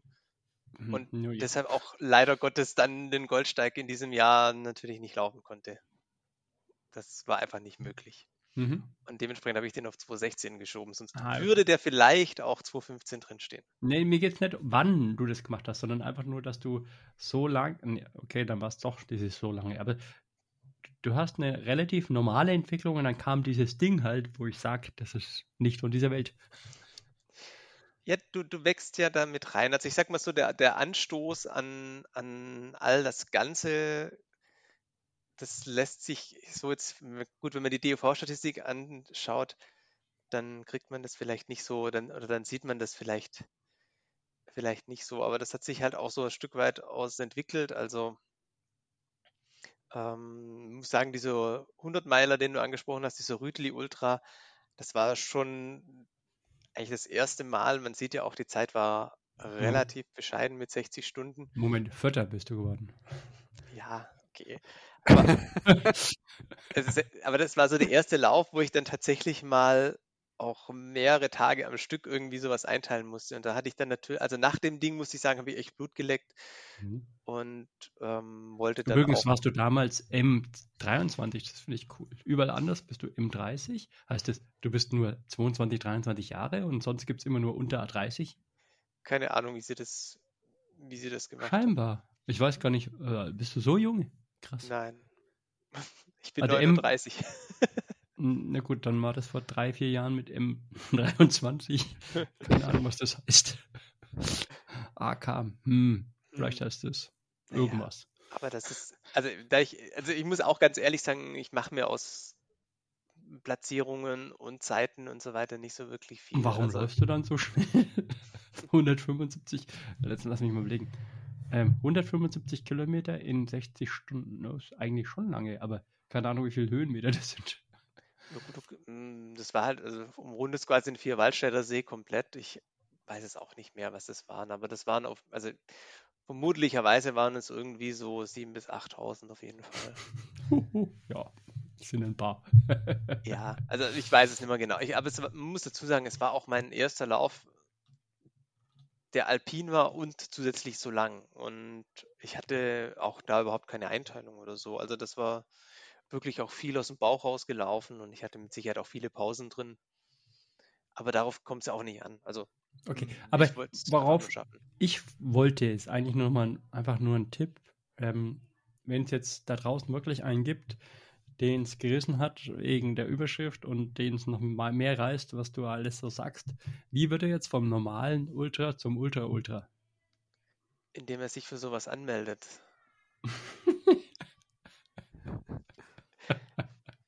Ja, hey, es, ist nicht nur, es ist nicht nur der Titel. Nein, nein, Nein, nein, nein, nein. Insofern Anmeldung alleine reicht nicht. Nein, ich, nein, aber du musst, du, Du musst es machen. Du musst es machen. Wenn du, wenn du sagst, okay, cool, also ich hätte da wirklich Bock, sowas zu machen, du musst dir eins im Klaren sein, egal wie viel du trainierst, du wirst, wenn du jetzt von einem Goldsteig ausgehst oder von einem Spine Race oder so, du wirst im Training den Zustand, den du dort im Lauf hast, nie erreichen. Das heißt, du weißt im Training nie, was auf dich zukommt. Das heißt, du kannst einfach, oder du musst wohl oder übel, wie das halt immer ist, wenn man das zum ersten Mal macht, das Risiko eingehen und sagen, ja, okay, das ist eine harte Nummer. Ich versuche mich so gut wie möglich darauf vorzubereiten, sowohl körperlich als auch mental, als auch von allen äußeren Faktoren. Also ähm, entweder ich befrage Leute, die das schon gemacht haben, die mir Tipps geben, oder ich beschäftige mich mit der Gegend. Wenn ich die Möglichkeit habe, laufe ich mal Teile vorher ab oder wie auch immer. Und okay. Eine Frage dazu, ganz konkret. Sorry, wenn ich dich unterbreche, aber das ist, das brennt jetzt. Hau das raus. brennt wirklich. Also, du läufst 100 Kilometer, ja? Mhm. Dann brennen deine Muskeln. Mhm. Ja, du legst dich hin und sie brennen und keine Ahnung. Das ist so der Moment, wo du dann, wenn du drei, vier Tage später dann nicht, du hast aufzulaufen, drei, vier Tage später merkst du noch jede Teil in deinen Füßen, Beinen, mhm. ja? Mhm. Und da offensichtlich musst du ja dann weiterlaufen. Und zwar nicht nur ein paar Kilometer, sondern 500. Wie mhm. läuft es? Einfach nur praktisch. Du hast diese Schmerzen, du merkst es, du bleibst stehen, du tust dann, keine Ahnung, eine Stunde massieren und läufst dann langsam weiter. Es wird schon weggehen. Äh, ja, also ich glaube, das ist so ein bisschen ein psychologisches Ding, was wir Menschen drin haben, dass wir einfach auch in der Lage sind, dass unser Schmerzempfinden sich verändert im Laufe der Zeit. Also im Laufe eines solchen Rennens zum Beispiel. Wenn du, also ich hatte eine massive Schienbeinentzündung beim Goldsteig ab Kilometer 250. Ich wäre mitnichten vermutlicherweise bei einem anderen Lauf mit so einem, mit so einem geschwollenen Schienbein noch weitergelaufen, aber du bist, du hast irgendwann bist du in, in, in der Lage und es fängt irgendwann an, einfach, dass, dass du Schmerzen, die du hast, ähm, dass du ein anderes Gefühl dafür kriegst. Du akzeptierst irgendwann, dass die da sind. Und du akzeptierst auch oder du merkst auch irgendwann, es ist der Punkt, ist dann erreicht, ähm, dass die Schmerzen irgendwann auch nicht mehr schlimmer werden, als sie sind. Und das, du kommst dem Ziel immer näher und wenn du dann sagst, ja, okay, gut, das klingt jetzt vielleicht blöd, jetzt sind es nur noch 200 Kilometer bis ins Ziel, ähm, das ist eine weite Strecke, aber wenn du schon 400 hinter dir hast, sind, sind die 200 im Kopf schon relativ nah am Ziel dran. Da sagst du, okay, wenn mir jetzt der Fuß ein bisschen wehtut, ähm, höre ich jetzt auch nicht mehr auf und läufst einen Tag weiter, bist du, bist du wieder 100 Kilometer näher dran. Das ist, glaube ich, einfach eine psychische Sache, wo unser Körper einfach in der Lage ist oder unser Kopf einfach in der Lage ist, irgendwann das Schmerzempfinden auf ein gewisses Maß ähm, runterzudrosseln. Das ist nämlich was, wo ich denke, damit kann man auch umgehen. Also wenn du jetzt irgendwas hast, natürlich nicht gebrochen oder so, aber wenn du jetzt irgendwas entzündet ist oder so, ohne dass ich das jetzt propagieren will, dass man das machen muss. Aber das ist was, womit man du umgehen hast, kann. Du hast schon was, genau das Richtige gesagt. Also, was, äh, ja, aber, ja. Lass, lass, mich, lass mich kurz aushören. Was, was, was ich viel schlimmer finde, ist, wenn du, wenn du was laufen musst, wo du einfach über dein Leistungslimit gehen musstest, zum Beispiel wenn du einen Cut-Off hast oder so. Das heißt, du musst viel, viel schneller laufen, als du eigentlich könntest. Das ist was, was dich viel mehr kaputt macht, weil da kannst du deinen Körper nämlich so in Anführungszeichen abschießen, dass du, dass danach nämlich nichts mehr geht. das sind dann nicht mehr mehr die Schmerzen, sondern du bist dann einfach körperlich platt. Und deshalb sage ich, solche langen Strecken stehen und fallen eigentlich nur mit der Zeit. Das heißt, wenn du genug Zeit hast, ist es, ist es immer überhaupt gar kein Thema. Dann kannst du das auch managen, weil du kannst dann auch mal gehen. Du kannst dir den, die Laufgeschwindigkeit anders einteilen. Wie gesagt, das Schlimme, also ich glaube dass wirklich, dass das Thema ist, wo die meisten Leute bei sowas scheitern würden, wäre, wenn die Cut-Offs glackig sind. Oder wenn du einfach wirklich schneller laufen musst, als du bei so einer Strecke in der Lage ja, ja, bist. Ja, aber Punkt zu Punkt. Die Cut-Offs sind die eigenen Ziele. Ja, die Cut-Offs sind aber bei so einem Lauf auch oftmals vorgegeben. Ja, ah, ja, auch, aber das ist dann noch viel schlimmer, dass du halt einfach sagst, hey, du willst das jetzt in der Zeit erreichen und dann machst du dich leider die ersten, weiß nicht, 13 Stunden kaputt und hast ja. auf die nächsten 80 Stunden keine Chance mehr. Genau, aber das, das ist so ein, so ein Ding, wo man sich vielleicht auch die Rennen aussuchen muss, finde ich. und das habe ich jetzt auch vielleicht schmerzlich auch in England erfahren müssen, einfach mal, auch mal zu schauen, was ist denn da drumrum?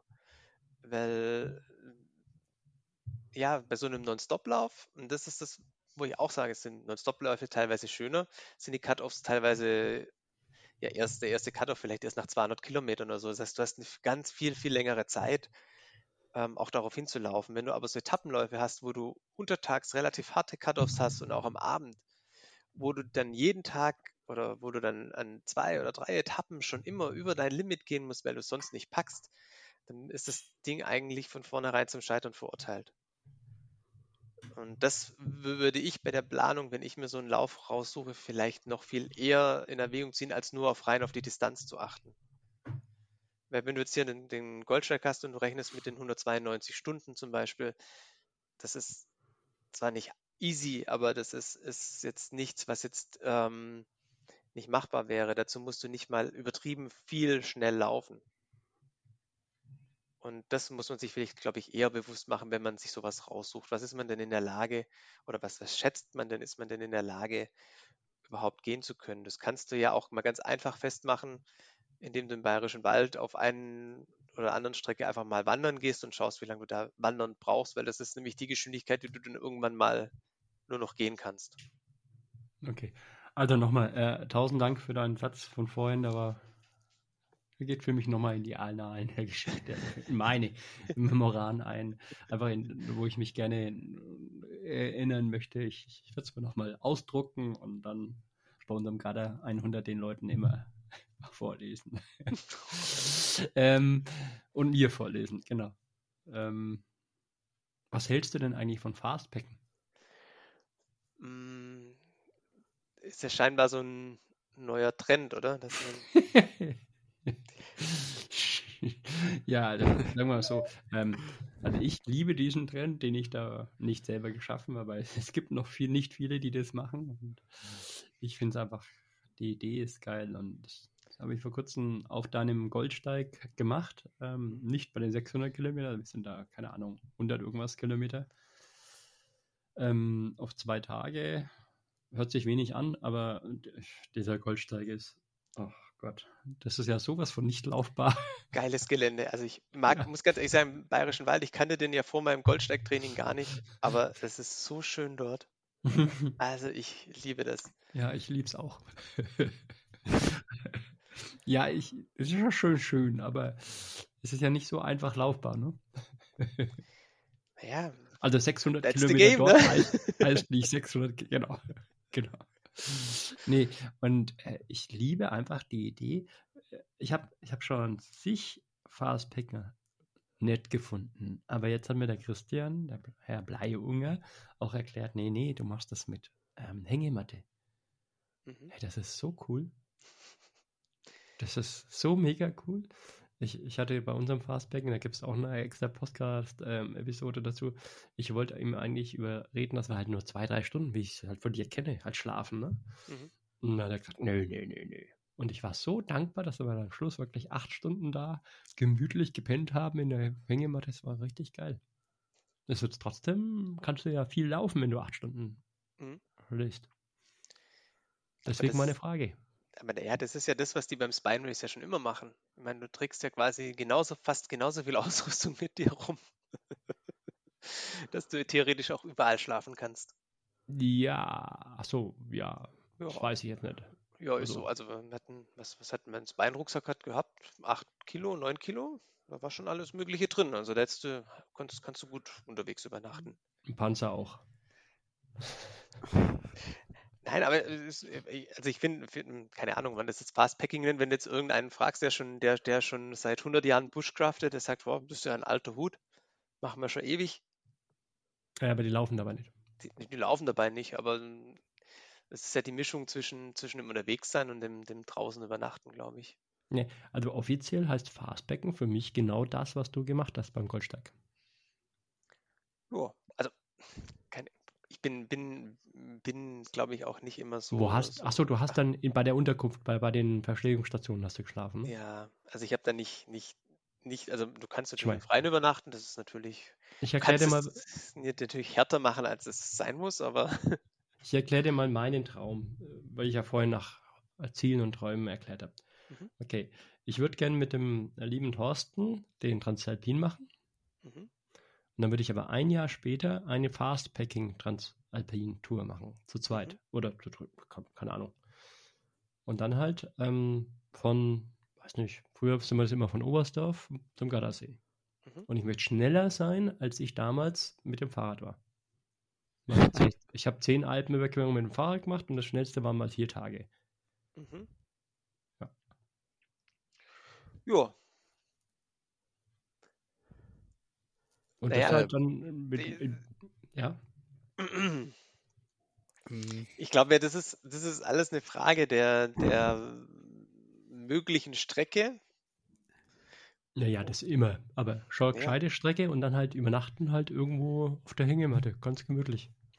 das glaube ich nicht. Das glaube ich nicht. Ich, ich glaube, wenn du den ganzen Tag irgendwo bergauf und dann wieder runtergestiegen bist, ähm, ich glaube, du, unterschätzt, du, du, unterschätzt dann auch das Problem im alpinen Umfeld mit dem Gewicht vom, vom Rucksack. Ähm, weil die, ähm, die Etappenlänge, die der Andi im, pro Tag, ähm, also er war ewig unterwegs, ewig auf den Beinen ähm, und, das, und, der, und der Gold und der Goldsteig ist über, über doch über große Strecken eigentlich ganz gut laufbar. Ähm, und auch recht einfach recht einfach ja. und trotzdem waren die Distanzen am Tag jetzt nicht, sie waren weit, aber sie waren nicht mörderisch. Ähm, einfach ähm, A, weil du ja permanent ermüdet bist und das Rucksackgewicht ähm, ist auf Dauer nicht ohne. Also ich, ich habe, kannst ja mal als Beispiel nehmen. Ich bin mit dem Thorsten ja mal hier bei uns in den bayerischen Bergen ein bisschen rumgelaufen. Was waren das? Bisschen mehr 35, 35, ich glaube so 30, 35 Kilometer waren das. Mit, mit was hatten wir, 3000 Höhenmeter, sowas rundrum. Ja, genau. Da haben wir aber gebraucht ein bisschen mehr als acht Stunden. Mhm. Und wir hatten ja eigentlich nur leichtes Gepäck. Also es war ja wirklich nur ein Laufrucksack. Richtig, und wir haben nicht, wir haben keine, wir haben nicht wirklich Pausen gemacht, also wir haben nicht irgendwo gebummelt oder so. Genau. Also das ist halt so das, was du, was du vielleicht bei so einer Aktion mit einplanen musst, dass du halt arg viel mehr als sowas, also je nachdem, wie lange du halt laufen willst, aber du musst ja dann auch noch essen und so weiter. Was, was ich dann halt irgendwie so ein bisschen einplanen würde, dass, dass je nachdem, wie schwer die Strecke ist, aber arg viel mehr dann ja nahezu auch nicht drin ist. Also, machen wir mal so. Das ist ja ein ganz eigenes Podcast-Thema, ähm, Dingsen. Mich, wollt, mich hat äh, mal interessiert, was du davon hältst, aber ich habe es noch nicht rausgefunden, was du jetzt, ob du jetzt pro ähm, Hängematte bist oder contra, weil ich finde, Hängematten wird viel zu, viel zu viel unterschätzt. Also ich habe ich hab eine Hängematte in der Tat, wenn du so fragst. Ich finde Hängematten prinzipiell auch ziemlich gemütlich, das ist auch so. Ich sehe nur im alpinen Gelände das Problem, dass du oftmals die auch nirgends hinhängen kannst. Ja, klar, ohne Bäume, absteigen. Ohne, ohne Bäume so hast du halt, naja, also das Ding ist halt, es auf gut Glück und spontan zu machen, hast du halt dann, wenn du, wenn es blöd läuft mit deiner Hängematte Pech und musst trotzdem im Deal übernachten. Oder kannst so. es ja zwischen zwei Kühen hängen. Ne? Zum Beispiel. Aber ich finde auch die, ich finde auch, dass das alpine Umfeld ähm, hm, ich finde den Ansatz, das spontan zu machen, wie der Flo sowas gern macht, das finde ich funktioniert in Mittelgebirgen noch einigermaßen. Ähm, ich finde den Ansatz aber im alpinen Umfeld Moment. eigentlich fast fahrlässig. Also, Thorsten, wir reden jetzt im Jahr 2021 und das ist auch schon geraume Zeit darüber, dass wir irgendwann im Jahr 2023, 2024 was machen werden. Ist das spontan? Nein, spontan im Sinne von, also ich, man müsste sowas tatsächlich, man müsste sich vorher schon Gedanken machen über. Ja, machen Etappen. wir jetzt drei Jahre vorher. Ähm, nein, nein, nein, nein, nein, man müsste also im Prinzip funktioniert, finde ich, das funktioniert nur, wenn man sich über, also wenn die Etappen im Prinzip klar sind. Ich meine, ähm, du läufst von Tal zu Tal, du kannst nicht einfach nach fünf Kilometern mehr sagen, jetzt hörst du auf, sondern du, du im Vorfeld ist es eigentlich klar, du bewegst dich von Tal 1 in Tal 2 über den, über den, über den Berg drüber und dann gibt also dann bist unten im Tal. Also du, du, du ich finde okay. die Idee, ma, dass ma, man irgendwo mitten am Berg oder mitten am, am Übergang von einem Tal ins andere jetzt sagt, jetzt ist nachts und ich will schlafen gehen, Das äh, mhm. halte ich eher für eine schlechte Idee. Okay, dann kommen wir nochmal zum Punkt. Andi? Ja. Eigentlich ist ja Detailplanung schon gut. Es, also aber das hast du vorhin auch schon schön gesagt, ne? Du hast gesagt, eigentlich bist du kein Detailplaner, aber bei deinem Gassen Goldsteiger Race war es ziemlich detailliert geplant, ne? Ja, also. Weil es nicht anders ging. Vielleicht muss man auch dazu noch mal zwei Worte verlieren. Also es gibt ja einen Detailplaner, wie es zum Beispiel Thorsten macht. Da hast du, ja, wenn du losläufst, kann er dir sagen, aber Kilometer 3 geht ein fünfprozentiger Anstieg ähm, bis Kilometer 3,7 und dann wird der Anstieg ähm, ein bisschen flacher, nämlich, keine Ahnung, nur noch 4% und der endet dann bei Kilometer 6,3. Und dann kommt ein Downhill über zwei Kilometer bis auf äh, 400 Höhenmeter. So, so detailliert ist es dann bei mir nicht, aber bei mir ist es dann halt tatsächlich, also ähm, das, das Planung heißt für mir, dass ich zumindest weiß, wo ich an diesem, also wo ich starte, wo ich ankommen will und was mich dazwischen ungefähr Moment. erwartet, weil es ist ja auch im Gebirge tatsächlich auch ein Unterschied, ob ich jetzt großteilig auf einem schwarzen Weg gehe oder ob das alles ein blauer ist. Ja, das macht ja in der das Zeit. Das Interessante bei einer Planung, wenn ich dich noch mal unterbrechen darf, ist, Detailplanung kann schön und gut sein und eine Grobplanung gut oder schlecht. Entscheidend ist für eine Planung, ist die dann auch so eingetreten? Also das hast du ja vorhin gesagt, ne? Also die, du hast die, die, die, die, Planung beim Goldsteig gemacht, damit du wusstest, wo deine Verpflegungsstationen, deine, mhm. deine Helfer waren. Ja. Und das hast du alles eigentlich so gut hingerichtet, ne? Das hat, das hat gut funktioniert. Ja, dann, das würde, dann würde, auch, würde, würde auch in den Bergen funktionieren. Mhm.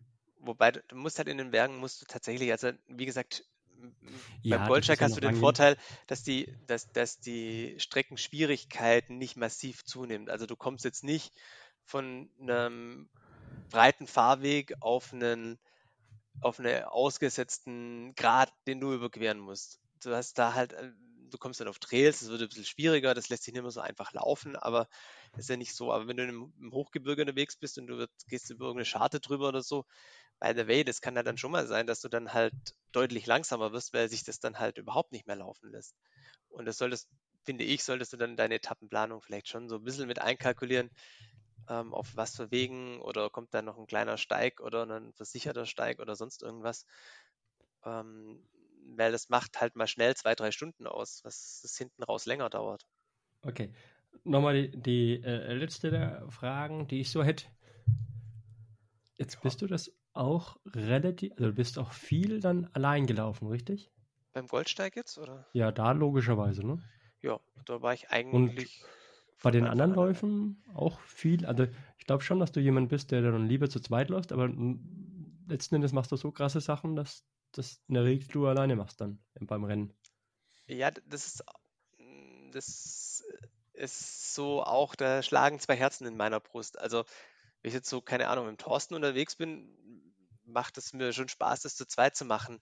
Bei so einem Wettkampf ist es irgendwie schwierig, äh, zu jemandem zu sagen, hey, okay, komm, wir ziehen das jetzt gemeinsam durch, weil dazu ist die Strecke einfach viel zu lang.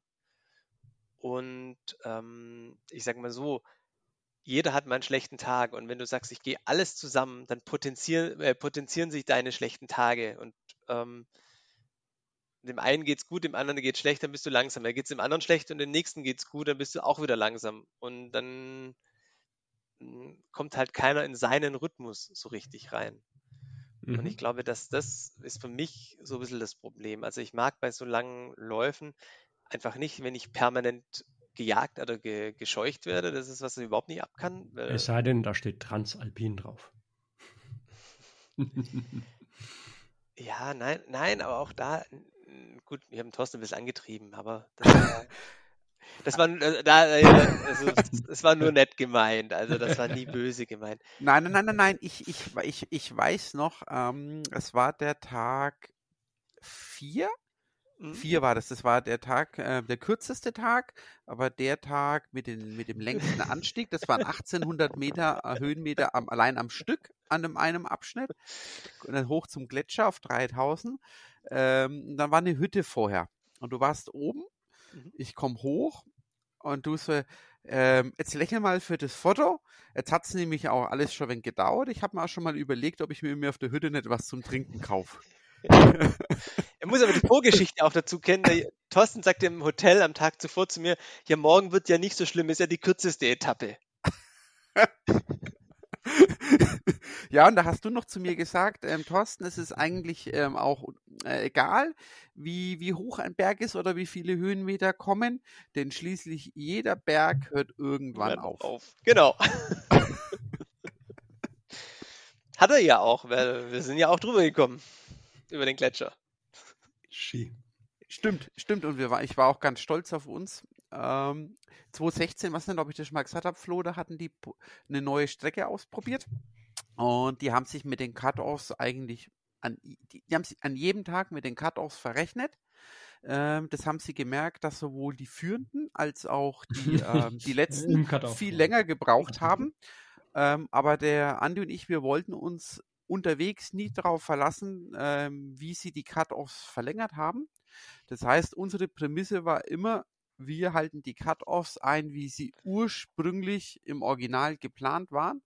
Und ähm, an ja. diesem Tag über den Gletscher, ähm, wir kommen oben an, wir machen das Foto vom am Schild, höchster Punkt des Rennens. Und, nach, und, dann, 10 Minuten gehabt. und dann sagt der Andi, jetzt müssen wir runter.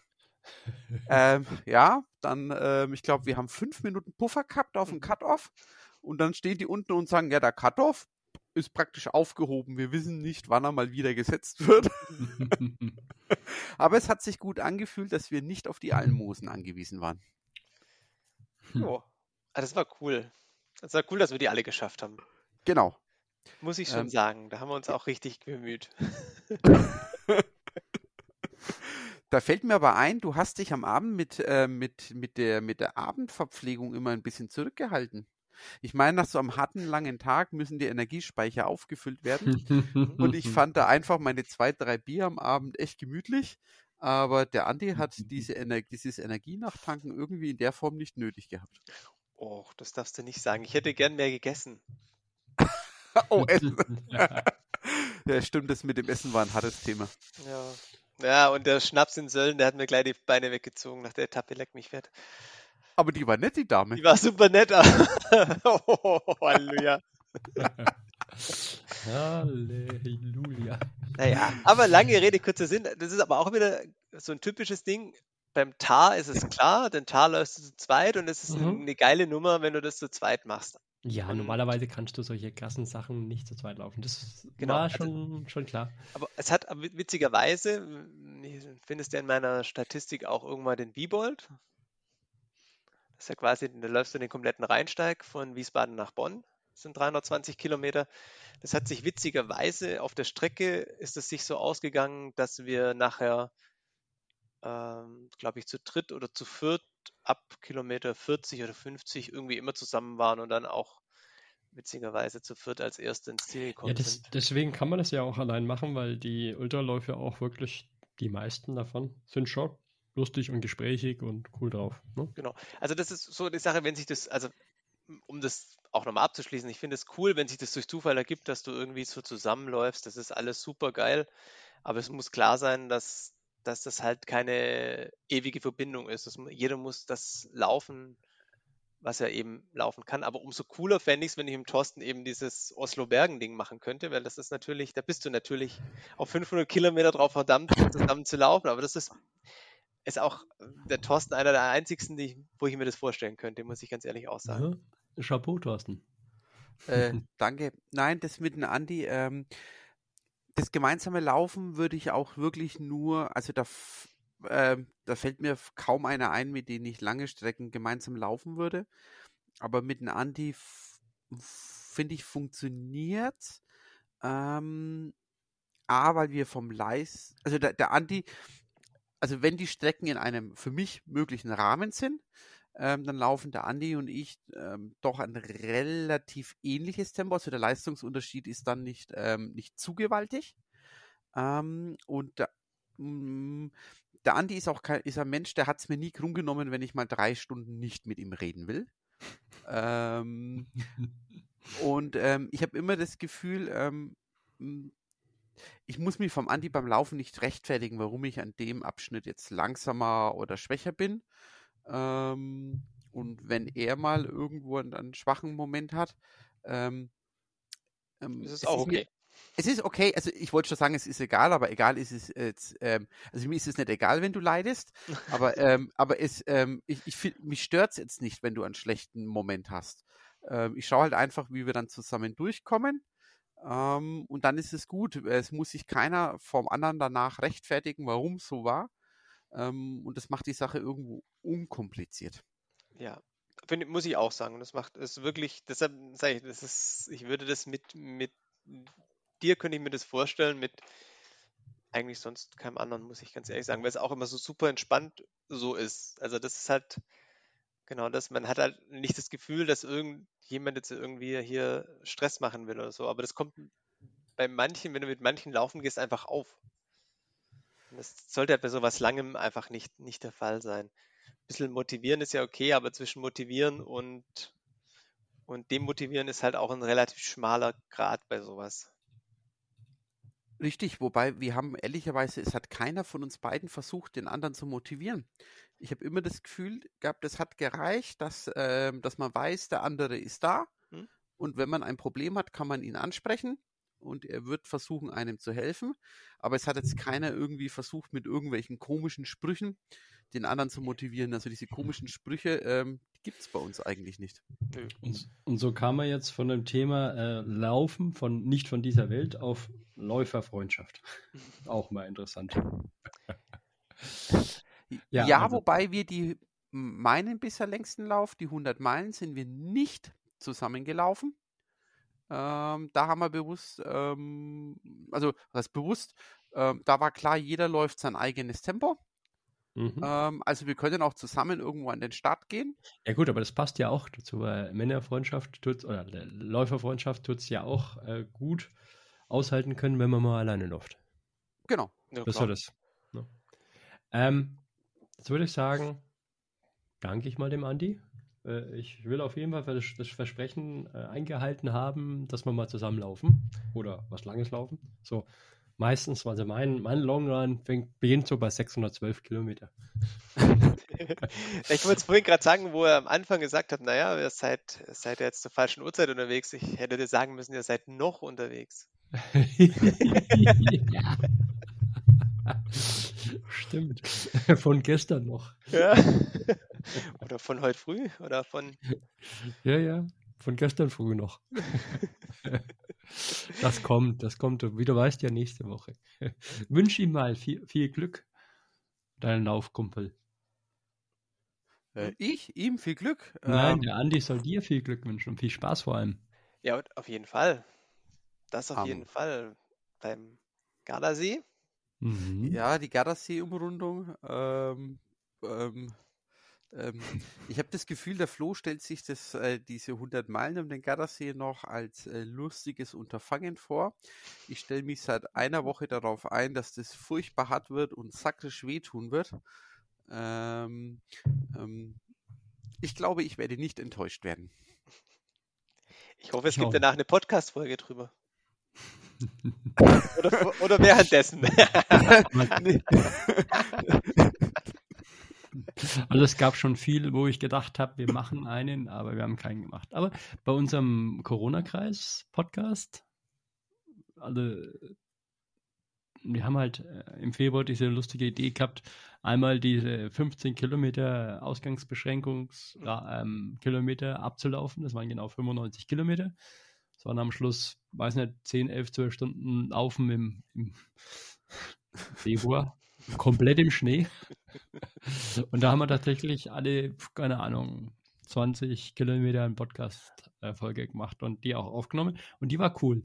Bei allen anderen, ja, es gab auch vom Taubertal einen. Hansi und mich mit dem Taubertal war auch cool.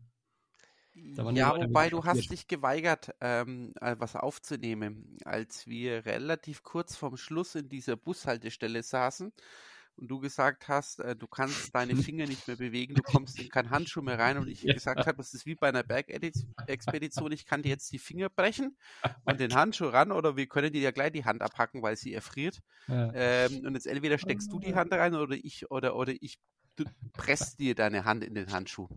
Ja. Ähm, das sind so Dinge, die sind dann nicht im Podcast gelandet. Okay, die sind aber auch nicht in meinem Hirn gelandet, das weiß ich. Ja, aber wäre doch, eine- wäre doch eine coole Sache. Ich meine, wer hat denn bei Kilometer 140 noch so richtig Lust auf den Podcast aufzunehmen?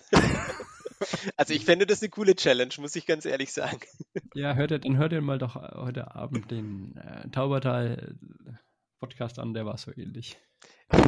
Ich höre den mir morgen, morgen beim Laufen an. Laufen. Versprochen. Bist du Veganer? Nein. Nein. Doch? Nein. Okay. Ja. Hat nämlich ein bisschen was mit Fleisch auch zu tun. Mit gesunder Ernähr- Ernährung vor dem Laufen. Ja, also äh, Respekt. du, ja, ja, gesunde Ernährung vor dem Laufen ist irre wichtig. Denkst du nicht? Definitiv. Gesunde Ja. Ernährung ist immer wichtig. Ja. Ja. Davor, danach. Viel, vor allem viel ist wichtig danach. Nee, also mehr als vier, fünf Weißbier sollte man vom Laufen nicht trinken. Du hast den Brauereilauf doch gemacht, oder? ja, war geht es ja um Trinken währenddessen. Ach ja, genau, da müssen wir noch einige Leute grüßen. Ja, genau, Moment, den Joshua auf jeden Fall. Und ach, ich weiß leider nicht mehr, kriege ich auch nicht mehr raus. Ah, ein anderer, der heißt auch Andi, stimmt.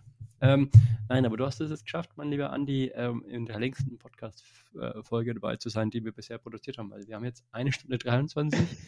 wir haben davor noch ein Intro und wir haben dieses Ding, was wir ähm, vor einer Woche, vor einem Monat aufgenommen haben. Das heißt, wir sind bei ungefähr, hm, sagen wir, eine Stunde 45. Cool. Das ist lang. Das ist Rekord. Also wer, wer das noch anhört. Aber nochmal dein, dein Satz mit diesem, dass der Körper anpassungsfähig ist ähm, hinsichtlich des Schmerzes, geht, ich weiß nicht, in, die, in mein Wiki, persönliches Wikipedia ein. Das- ja, du wirst, du wirst oft dran denken. Oder du Mhm, wirst, wirst mhm, einfach mhm. dran denken, immer wenn dir was wehtut. Und, du Und ich werde anderen Leuten sagen, dass sie dann denken sollen. Das hilft, das hilft. Vor allem, Ja. vor allem hilft, hilft die Tatsache, dass m, dran zu denken, dass es irgendwann nicht mehr stärker schmerzt, als es jetzt tut. Es hört irgendwann auf, stärker weh zu tun. Das ist eigentlich das, was, was, was meine Erkenntnis aus dem Goldsteig war. Egal wie, wie arg das weh tut, du gewöhnst dich dran und irgendwann wird es nicht mehr mehr. Ja, Ja, Schmerzen können verschwinden und tauchen, ein, tauchen einfach neue Schmerzen an anderer Stelle wieder auf. Schmerzverlagerung. ja. Also wenn du, wenn du Kopfschmerzen hast, tritt einfach mal gegen das Schienbein, dann ist der Kopf wieder in Ordnung. Das ist das Schöne, wenn- wenn man so richtig so Schmerzen mag, ne? Dann ist man ja schon beleidigt, ach, die Schmerzen sind jetzt toll und die schmerzen so gut, aber schade, die werden ja gleich aufhören. Aber da freust du dich schon auf die nächsten Schmerzen. Die, ähm, da würde ich noch an, ähm, ähm, auf die Cur äh, Courtney äh, Dewater, die amerikanische Läuferin, verweisen. Ähm, die meisten Ultraläufer haben ja das, die Einstellung, ähm, sie versuchen diesen Punkt, wo es richtig grausam wird, ähm, hinauszuzögern. Mhm. Und die hat äh, neulich in einem Interview mal gesagt, ähm, sie geht schon an den Start. Ist Sie, fertig. äh, sie freut sich schon, wenn dieser Punkt kommt. Ähm, und sie wäre enttäuscht, wenn dieser Punkt nicht kommt. Ähm, und ähm, sie mag dieses Gefühl, ähm, dass es unangenehm, dass es grausam wird und sie sich quälen muss. Ähm, und deswegen freut sie sich auf jeden langen Wettkampf, weil sie weiß, diesen Punkt kann sie erreichen. Also, Flo, Schöner wir müssen Schlusssatz. noch an der inneren Einstellung arbeiten. Schöner Schlusssatz. also wir machen das folgendermaßen am Garda 100, ja. Wir starten am Freitag um 4 Uhr morgens. Ich lasse dich am Donnerstag nicht ins Bett, sondern sag dir, dass du noch mal ganz kurz auf dem Altissimo hoch musst mit 2000 Höhenmeter und dann kommst du runter und hast Butterbeine und dann starten wir, okay? Nur wenn du dabei bist. Ich bin dabei um 4 Uhr morgens. okay, also Andi, ich würde sagen, danke dir. Sehr gerne. Thorsten.de. Ja, In- vielen Dank ähm, für, die, für die doch sehr reichliche Zeit, ähm, die du uns geopfert hast. Ja, gerne doch, gerne doch. Hat so super Spaß gemacht. Top. Ja, und dann Dito, hoffe ich, danke dir. genau, dass wir bald mal wieder zusammen laufen gehen. Auf jeden Fall, das haben wir ja jetzt, haben wir ja jetzt fixiert. Auf Band. Den, den Tag finden, aber das ist kein Problem. Da komme ich mal zu euch und dann machen wir das. Ja. Freitag, 4 Uhr morgens. Denkst du hoffentlich an, an ich uns? denke an euch. Ich denke die ganze Woche, bis ihr da fertig seid an euch. Ja, dauert ungefähr ein, zwei Wochen. Ja, genau. okay, mein lieber Andi. Servus. Servus. Ciao. Ciao.